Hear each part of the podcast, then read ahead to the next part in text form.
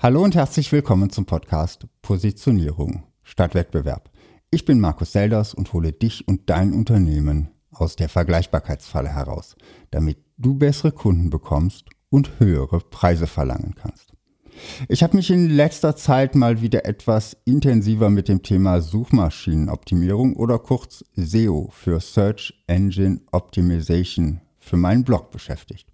Bisher war meine Einschätzung eher, solange ein Beitrag auf Seite 1 steht, ist alles in Ordnung. Weiter hinten als Seite 1 ist blöd, weil niemand auf der zweiten Seite noch schaut. Mit etwas Wissen und Analyse muss ich sagen, diese Einschätzung war ein bisschen naiv. Es macht einen gewaltigen Unterschied, ob ein Beitrag auf Platz 1 oder sagen wir auf Platz 9 erscheint. Die Klickrate auf den ersten Plätzen von Seite 1 bei Google ist um ein Vielfaches höher als die Klickrate auf den unteren Plätzen von Seite 1. Darum sind die ersten Plätze bei Google so hart umkämpft. Oft sind es große und lange etablierte Seiten, die diese Plätze belegen. Mit einem einfachen Blogbeitrag ist es da schwer, konkurrenzfähig zu sein. Natürlich gibt es Suchanfragen, die stärker umkämpft sind als andere.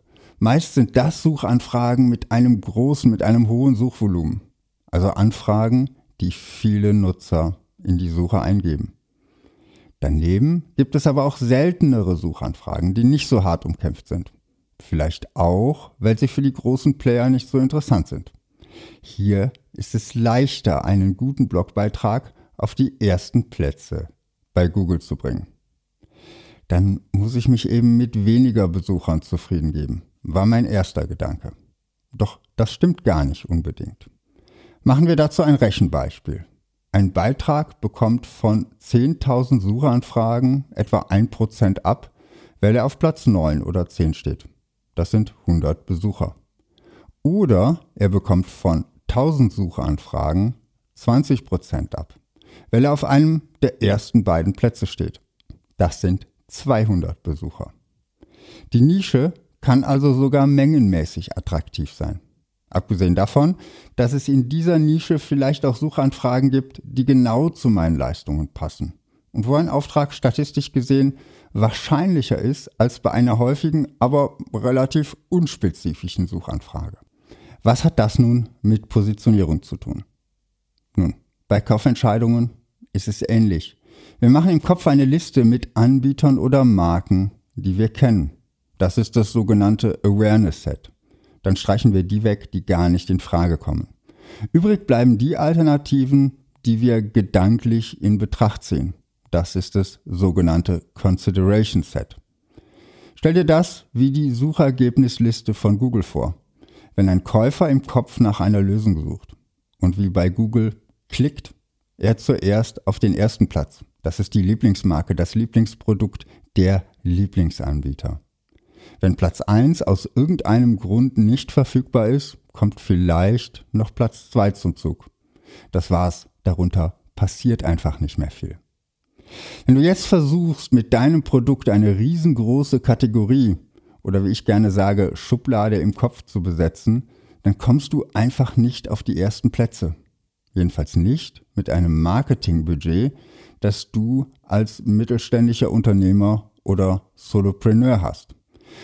Du kannst dich noch so sehr anstrengen. Du wirst an den großen Playern nicht vorbeikommen. Selbst wenn du es unter all den Anbietern in die gedanklichen Top 10 schaffst, hilft dir das wenig. Im schlimmsten Fall verpufft dein gesamtes Budget so wie ein Tropfen auf einem heißen Stein. Hohe Ausgaben und kein Erfolg. Oder du fokussierst dich auf eine kleinere Nische. Hier kannst du mit deinem Marketingbudget die Kunden wirklich erreichen und eine Marke aufbauen.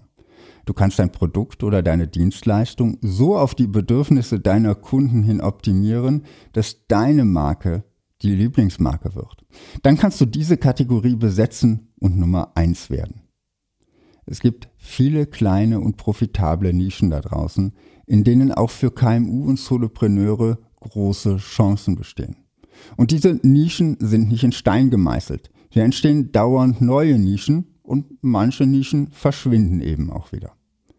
Bei der Positionierung geht es darum, wem du mit deinem Produkt oder deiner Dienstleistung welchen Nutzen bringst. Oder anders gesagt, welche Nische du besetzen und wofür du im Kopf der Zielkunden stehen willst. Denn alles für jeden kannst du nicht sein. Oder anders ausgedrückt, der tollste Hecht aus dem kleinen Teich ist im großen Ozean auch nur ein kleiner Fisch. Das war's von mir für heute. Bis zum nächsten Mal. Positioniere dich fokussiert und einzigartig und finde die richtigen Kunden für dein Unternehmen.